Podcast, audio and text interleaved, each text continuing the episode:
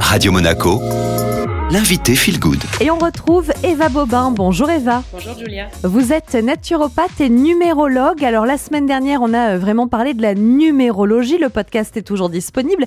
Et aujourd'hui, on va zoomer sur ce que peut nous apprendre notre jour de naissance. Alors j'imagine que le calcul est assez simple. C'est vraiment notre jour. Ça, on est né un 1, un 2, un 3.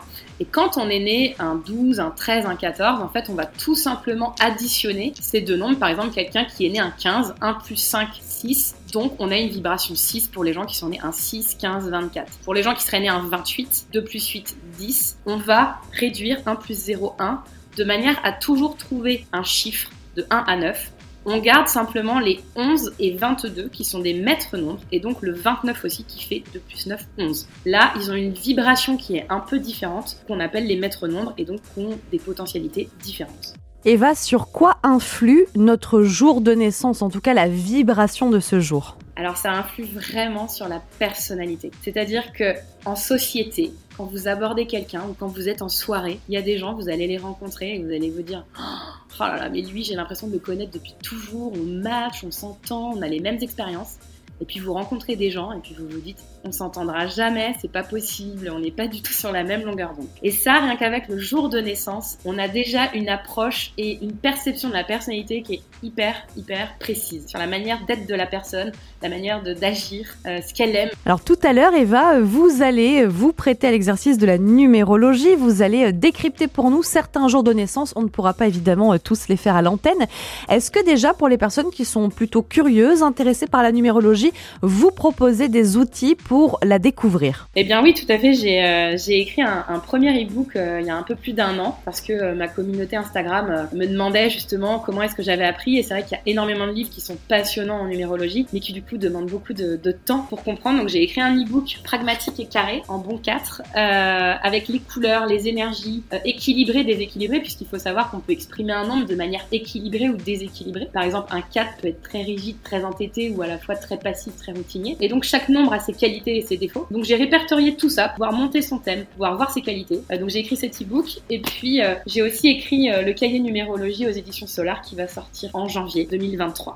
Alors on ne peut pas faire tous les jours du calendrier avec Eva, mais déjà peut-être quelques exemples. Eh bien oui, on va prendre pourquoi pas le 4 et le 5, qui sont deux nombres complètement opposés, qui fonctionnent complètement différemment. C'est-à-dire que des gens qui vont être nés un 4, un 13, un 22 ou un 31, eh bien le 4, c'est les quatre pieds d'une chaise, c'est les quatre murs d'une maison. Donc c'est plutôt des gens à la base qui sont fermés hein, à la numérologie, il faut bien le dire, puisqu'ils ont besoin de pragmatisme, ils sont comme Saint Thomas, ils sont attachés à la terre, ils sont attachés aux traditions.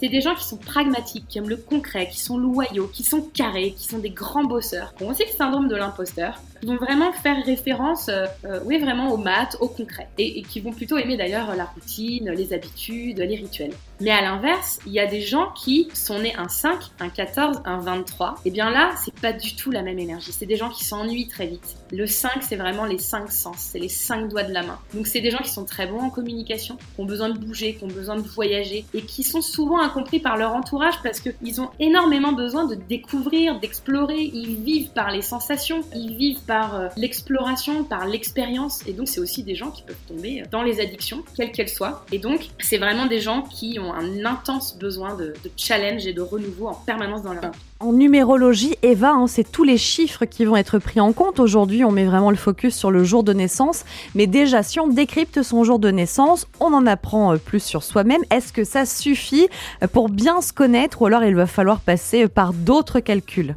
Oh non, ça suffit pas.